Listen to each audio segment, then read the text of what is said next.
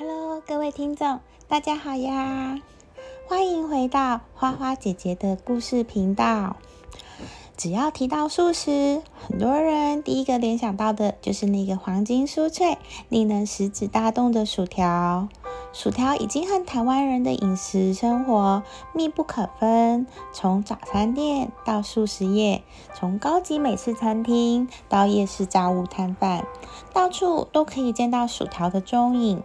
你们知道这个薯条到底是哪个国家发明的呢？薯条的英文是 French fries，是否就代表是法国发明的呢？薯条在英文的表示其实有两种说法。一种是 French fries 或是 fries，在美国及加拿大比较常见；另外一种则是 chips，则是在英国、澳洲或纽西兰比较常见。听到这里，你是不是会觉得，既然是叫做 French fries，那是不是就是法国人发明的呢？那薯条的发源地应该就是法国了吧？还是中间有什么不为人知的故事呢？今天花花姐姐就要来说说这个人见人爱的薯条故事。关于薯条的起源有许多说法，但是大多数是争论在究竟薯条是法国还是比利时发明的。法国表示，薯条是在十八世纪末法国大革命时期新桥区的路边摊贩所发明的。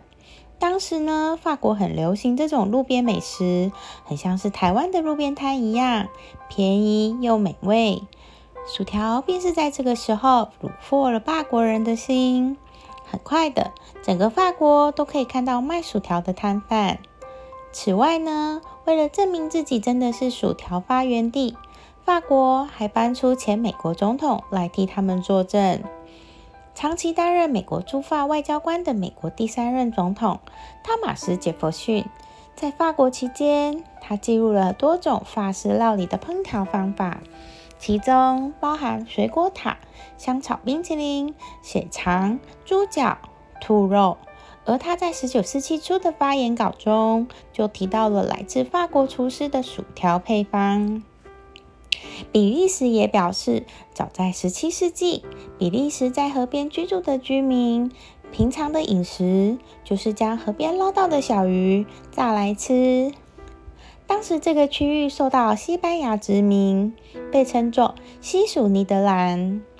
而西班牙在十六世纪从美洲引进马铃薯，也因此，当冬天没有鱼的时候，当地居民就把马铃薯切成像小鱼的形状，下油锅炸，慢慢演变成现今的薯条。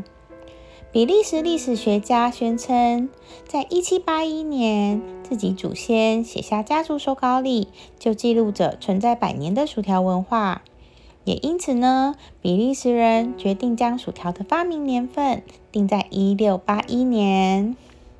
不过，持反对意见者。则认为，当时的平民应该无法累积这么多油脂来炸薯条，最多只能称之为煎马铃薯块而已。比利时人还提到，买薯条的英文之所以叫 French fries，是因为在一战期间，美国大兵来到比利时的法语区，享受了薯条的美味。当时比利时的官方语言为。法文、德文和荷兰文，因此法国大兵有可能是听到对方讲法文，误认为他们身处法国，便回家后称这个美食为 French fries。为了向世全世界证明薯条的产地就在比利时，当地政府还建立了薯条博物馆，甚至还向联合国教文组织组文组织申请，希望联合国给出一个判断。不过呢，到现在联合国还是没有办法给出一个结论，也因此，究竟薯条来自何方，也是饮食界最大的谜团之一。但是，真正让薯条扬名国际的，就是用素食产业征服了全世界的美国。二十世纪三零年代，餐厅。White Castle 正在寻找搭配汉堡吃的小吃，薯条就是这时候进入了商业化的视野。餐厅 White Castle 把薯条变成副餐，搭配汉堡和饮料成为一个套餐。从那时候开始，如同英国人炸鱼就是要和薯条搭配，美国人只要是提到汉堡，就一定会想到薯条一样。四零年代创立的麦当劳 （In and Out） 和五零年代的汉堡王也沿用了这种搭配。